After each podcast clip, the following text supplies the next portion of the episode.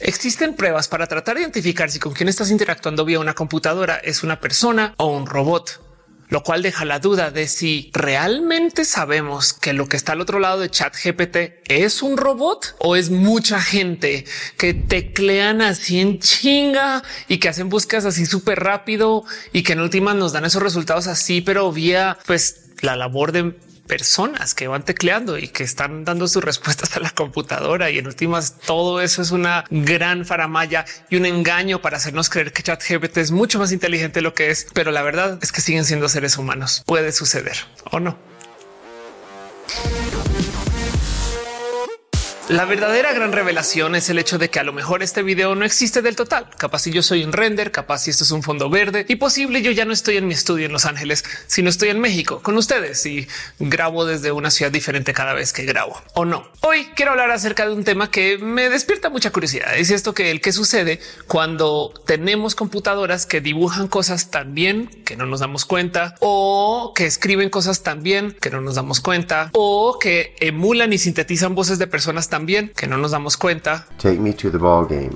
Take me to the ball game. Y que nos traen a esta rarísima situación donde tenemos que considerar el qué va a ser la vida cuando no podamos identificar si algo que se generó por una computadora es render o es foto o es real. Cosa que de entrada guárdense por 10 segundos o 20 o la duración de este video los miedos de la tecnología, porque es muy fácil decir, claro, esto me asusta, porque pues sí, igual y se asusta, pero quiero que nos maravillemos dos segundos con que esto es una total posibilidad.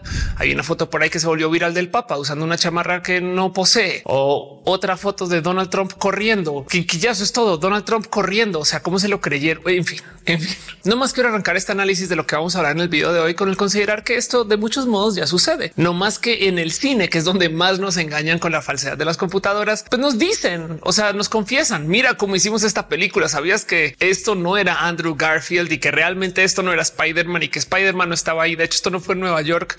Es más, eh, ni siquiera existe el artista que dijimos que usamos. De hecho, todo esto le dimos clic derecho en un Mid Journey y en fin, digo, si se quieren sorprender un poco, les dejo el pensar que todas las pelis de Marvel donde los personajes tengan traje, el traje es rendereado. O sea, piensen en esto. Las tomas de Iron Man a veces solo ponen su rostro encima de un Iron Man hecho por computadora.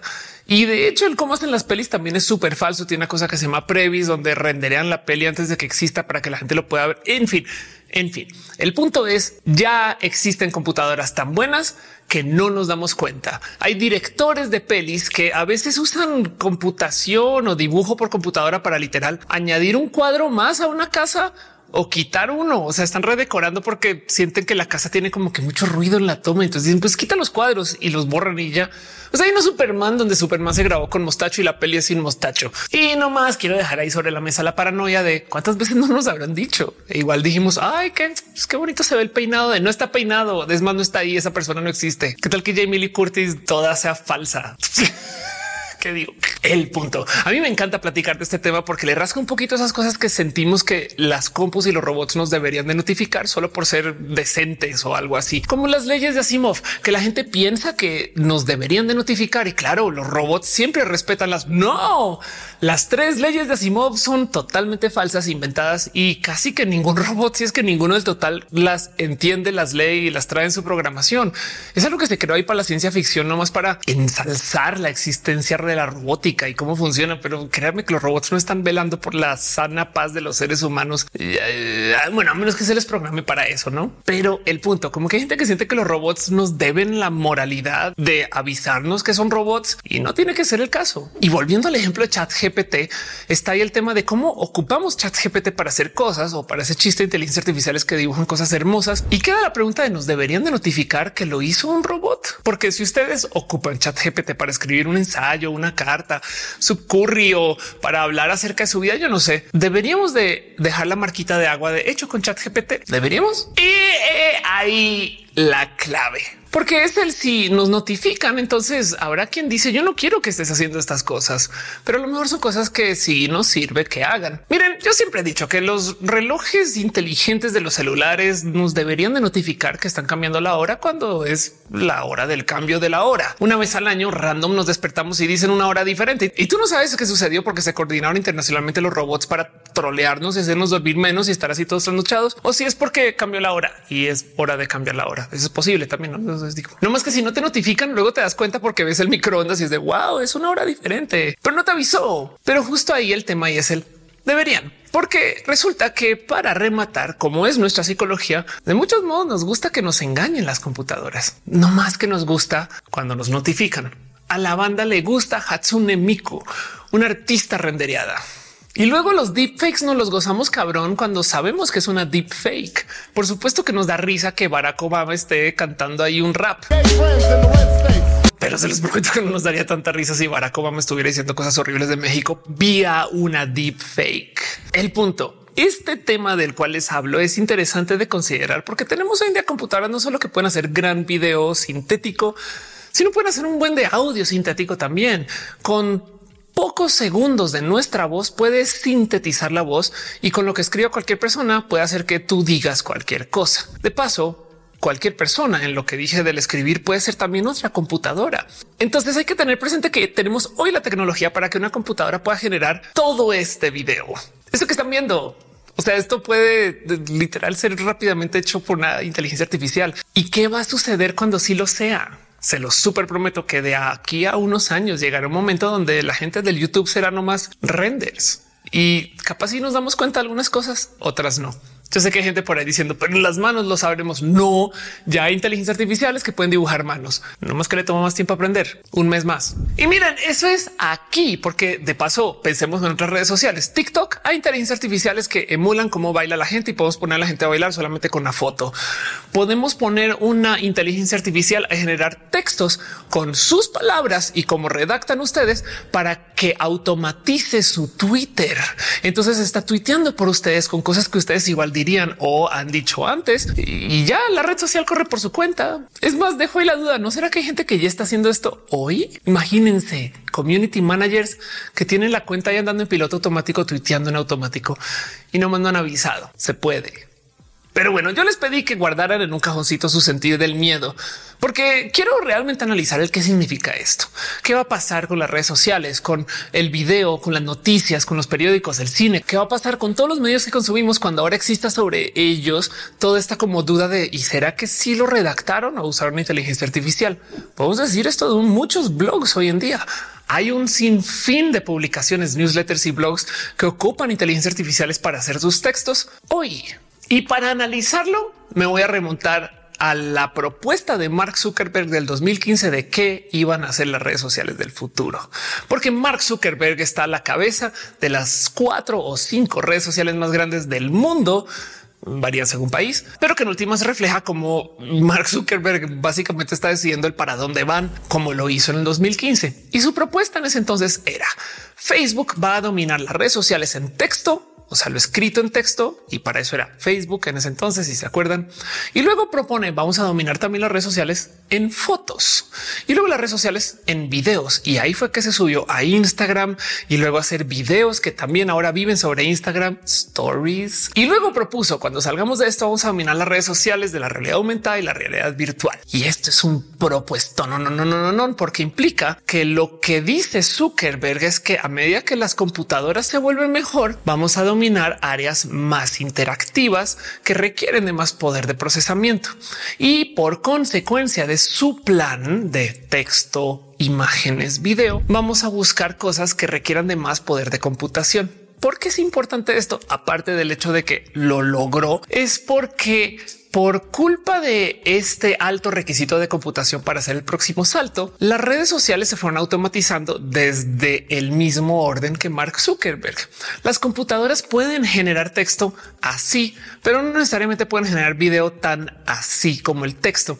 Entonces hoy en día tenemos bots que generan textos así rapidísimo para Twitter, pero que no pueden hacer videos creíbles para hacer stories totalmente falsas y automatizadas, a menos que nos digan que son hechas por robots, en cuyo caso se nota y entonces ya vamos a saber que no es tan grave porque podemos distinguir que es hecho por un ser humano y que es hecho por un robot. Y entonces aquí vengo con esto del análisis. Lo interesante de esta propuesta de texto, fotos, video, realidad aumentada, realidad virtual, eh, se hayan cumplido no, es que nos dieron esta dinámica donde tenemos como una esquina de las redes donde podemos medianamente confiar que hay más seres humanos y otra donde ya nos dimos por rendides que solo hay robots. Mucha gente se fue de Twitter por eso, porque hay muchos bots y porque hay mucha comunicación que es falsa y porque hay muchas cuentas que son súper anónimas, mismo motivo por el cual mucha gente hoy en día no se aguanta Facebook en sí, pero las stories ahí seguimos. Y es que las stories lo que nos comunican es esa persona es una persona. Mira, yo la veo, yo veo lo que está diciendo, veo sus inflexiones, veo cómo comunica y cómo dice y cómo habla. ¿A dónde voy con todo este chorote? Lo que les quiero decir es que las redes sociales magnificaron la necesidad de la confianza es importante, vital y necesario para las redes sociales el que tengamos modos para saber que la persona al otro lado de la cámara es la persona al otro lado de la cámara. Hey, ¿han visto a esta persona en YouTube, Simon Whistler, que es un gran presentador que habla en un jingo de canales acerca de unos temas súper interesantes? Simon Whistler es un actor o no un actor, es un lector presentador de YouTube muy bueno, muy profesional, espectacular en sus contenidos, pero no necesariamente el creador de los contenidos que presenta. Entonces está en un sinfín de canales. Les cambia esto su percepción de lo que dice y la credibilidad de lo que presenta. Y lo dejo ahí porque esas son las dinámicas que vimos en las redes sociales.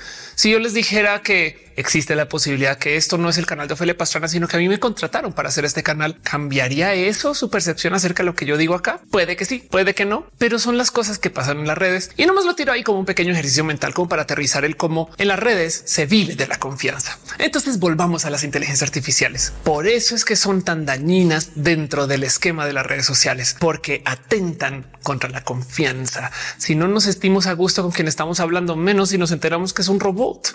Ese robot puede ni siquiera entendernos, solamente está respondiendo en modos automáticos a lo que se le enseñó de cómo se responde. Y eso cambiaría la dinámica de las redes sociales. Hey, si no me creen, Piensen ustedes en lo que es llamar a servicio de soporte en, no sé, las aerolíneas y que te conteste un robot. Volvamos entonces a la pregunta, ¿cómo va a ser cuando no podamos distinguir si algo es un render o realidad? Vamos a tener una falla total en la confianza en el medio.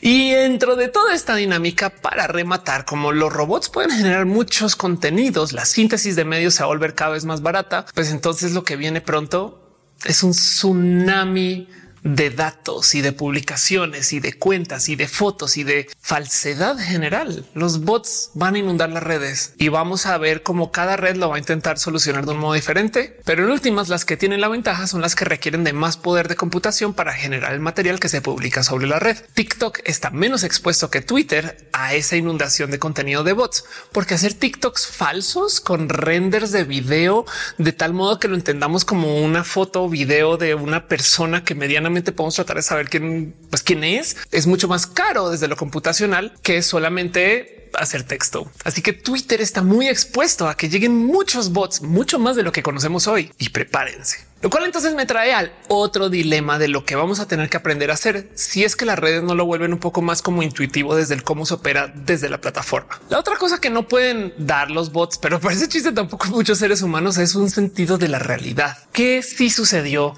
que no sucedió, que sí es verdad y que no es verdad. No hay un algoritmo para la verdad, lo cual hace totalmente imposible que se pueda automáticamente validar si lo que dice alguien es verídico o no.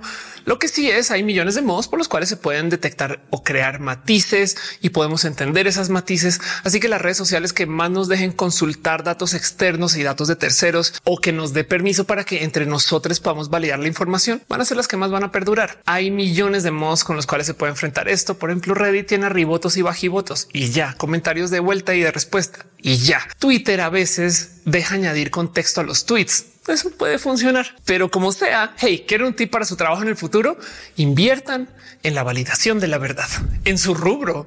Trabajan como chefs, validen que lo que está diciendo otro chef sí es verdad. Trabajan dentro de la comunicación, no más validar noticias. Esto de verificados, Snopes, esto que existe gente que se dedica a literal verificar si una noticia si es una noticia y esas cosas, eso va a valer mucho, mucho más en el futuro. Sobre todo a luz de que igual y la grabación que se dice que se hizo en algún lugar, pues cómo validamos que no lo dibujó una computadora y de paso ya estamos viendo un sinfín de momentos donde hasta en el deporte están mintiendo con las grabaciones. Es que ese es un problema filosóficamente profundo. Significa muchas cosas. ¿Qué significa que no podamos distinguir automáticamente con un algoritmo que sí y que no? Hey, Blade Runner, que yo sé que es una obra de ciencia ficción, que no es necesariamente la solución a todo este problema, propuso una solución donde decía que el modo en el cual podemos identificar si un robot sabe que es robot o no es sobre él cómo se relaciona con otros seres humanos. Bueno, en Blade Runner es sobre si tiene empatía.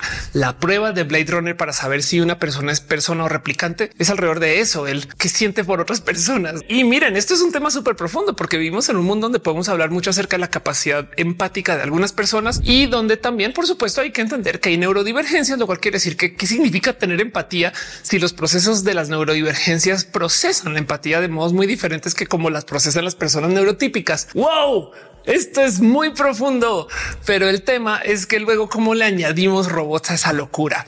Y para poder saber si lo que dice un robot igual es empático o no, bien que también podemos platicar acerca de si está emulando empatía que le enseñó otra persona. De paso, eso también aplica con humanos. Que la lección en Blade Runner, a fin de cuentas, es si tú no puedes identificar si alguien es un robot o bueno, un replicante o un ser humano, o sea, si tú no puedes identificar si algo fue hecho por un robot o por un ser humano, entonces qué importa esto como propuesta filosófica es súper profundo porque aquí viene la autoidentificación. Si tú no puedes identificar si una persona es mexicana, pero dice que lo es, entonces qué importa? En últimas, el punto de la identidad es que cada quien declara lo que es y las otras personas se tienen que ajustar. Pero dentro de lo que es la comunicación, tenemos que hablar de qué va a pasar cuando los renders sean totalmente transparentes y qué significa esto para el cómo hablamos. Quizás la pregunta aquí es cómo le enseñamos a los robots a no mentir, que justo por eso está hablando de las leyes de la robótica de Asimov. La gente piensa que los robots son incapaces de mentir o que están prohibidos porque Asimov dijo. Y eso es totalmente falso. De hecho, Chat GPT miente un buen. Chat GPT es una demo de tecnología creada para mostrarnos lo que es GPT, que tiene un sistema de chat hermoso y buenísimo, pero que en últimas, al ser un sistema de chat, está programado para que siempre genere frases coherentes. Esa es su prima, esa es su máxima, hacer una frase que se entienda como coherente y que responda a la pregunta que le haces. Por consecuencia, con tal de responder, puede que nos mienta siempre y cuando la frase sea coherente como los tíos y las tías cuando no saben qué decir ante un tema. Pero de nuevo, este es el problema en el que estamos. Si yo le digo a ChatGPT, dime cuáles son las top 10 cámaras para México en, no sé, grabación de videos para YouTube, me va a decir algo que además capaz si me lo dices de su opinión, pero esto es algo que está compilado alrededor de lo que pudo encontrar, de lo que pudo medianamente sintetizar como texto y de lo que pudo generar como una respuesta coherente. Así se ha tenido que inventar los datos y esto no tenemos cómo comprobarlo a menos de que lo hagamos a mano. Sí, se le puede pedir a ChatGPT que nos dé intervalos de confianza y entonces te va a decir, bueno, yo creo que esta cámara con un intervalo de confianza de 70% es la mejor. Y ahí ya verás tú si pues, le crees o no, pero no es el default.